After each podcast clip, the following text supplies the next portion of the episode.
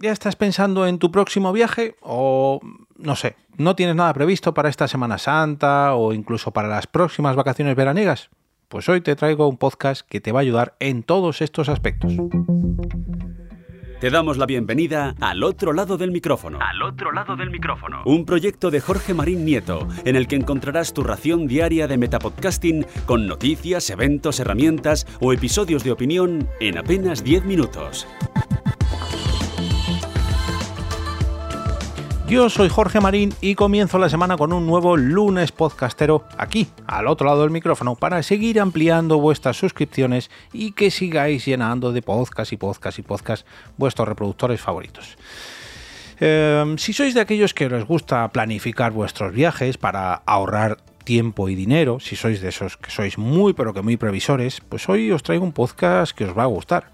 Os va a gustar y mucho. Pero si sois de aquellos que les gusta improvisar, eh, hacer un viaje sorpresa, no sé, para alguna ocasión especial, véase San Valentín, yo no quiero decir nada, pues también os va a valer este podcast que os traigo hoy. Y es que Viajar del Cuento es el podcast de Ararro, Paloma Lucas y Patri Saracho, que son las creadoras de los blogs turísticos Esto no es lo que parece con z.com, un blog de palo.com y vagamundosviajeros.com respectivamente.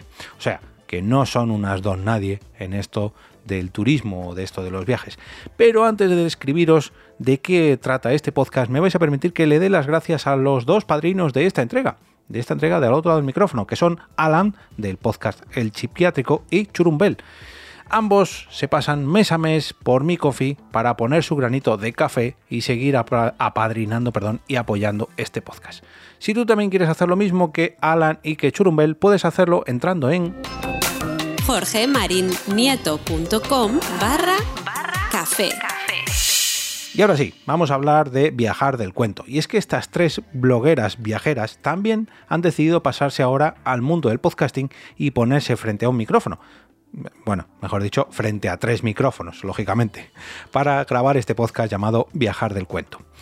Este es un podcast sobre turismo, sobre viajes, donde nos traen historias, experiencias y sobre todo consejos sobre algo que se les da muy bien y es el hecho de ser turista. A quien no le da envidia ser turista, vamos, yo de mayor quiero ser turista toda mi vida, pero bueno, el caso es que lo hacen con un estilo digamos, algo diferente al que podemos estar acostumbrados si somos de aquellos que va a una agencia de viajes o que mm, se deja, digamos, llevar por el típico influencer de turno. Y lo hacen de una manera un poquito diferente, ya que nos ofrecen un mundo viajero cargado de, de humor, sobre todo de humor algo de acidez, guías de viajes y mm, todo eso lo ampliamos no solamente para mm, viajeros adultos, viajeros en pareja o viajeros con niños. No, no, aquí vale todo. Valen las mascotas, valen los, bueno, ancianos, no, los mayores también, ancianos que siempre y cuando hay que llevar cuidadito con ellos a la hora de viajar, pero con los niños, con las mascotas, con... no sé, aquí vale todo, todo, todo, todo a la hora de eh, coger nuestras maletas y embarcarnos en un nuevo viaje. Incluso vale todo como los polémicos debates, y es que a la hora de viajar también hay que debatir polémicamente, perdón, porque no todo vale, o sí, ellas dirán en sus capítulos.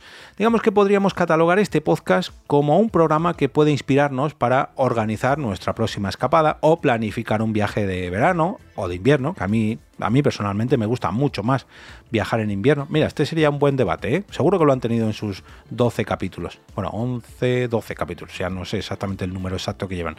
Pero es un podcast mensual de aproximadamente una horita, horita larga de duración que como es mensual da tiempo de sobra para ponerse al día antes de que publiquen un nuevo, un nuevo episodio y eh, personalmente creo que es la duración adecuada eh, para un podcast así. Incluso si se alargaran un poquito más, mm, a mí no me importaría, pero claro, yo soy alguien muy especial en cuanto a esto de ser oyente de podcast.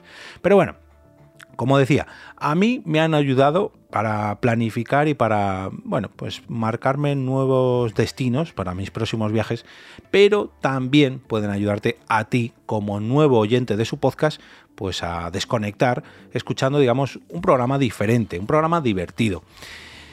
Un programa sobre, sobre esto que a tanto nos gusta, ¿no? Que es eh, salir un poco de nuestra zona, salir de nuestra ciudad, de nuestra provincia o incluso de nuestro país. Oye, que a ellas no se, no se acotan al territorio nacional. Al contrario, yo creo que casi siempre eh, miran fuera de nuestras fronteras. Pero bueno, tienen, digamos, para, para todos los gustos. Dejadme que repase un poquito sus últimos episodios para que veáis a, qué me refiero. El episodio número 11, Miedo a ser timados, guía de viajes para Tailandia, perdón, guía de viajes de Tailandia para losers. ¿Es peligroso viajar sola? Este es el número 10. Guía de viaje de Sevilla para losers. Aquí todo va sobre losers últimamente. Pero, por ejemplo, en diciembre sacaron el 12 meses, 12 viajes, conoce los mejores destinos para viajar en 2023. Como ya digo, es un podcast aproximadamente una horita, pero también tienen episodios un poco más cortos, hay alguno de media hora, eh, quiero pensar, mira, aproximadamente no, nunca. Estoy visitando su iBox y siempre, siempre, siempre se han quedado a los pelos de pasarse la hora de duración, pero nunca han pasado 59 minutos, 58, 52. Eh.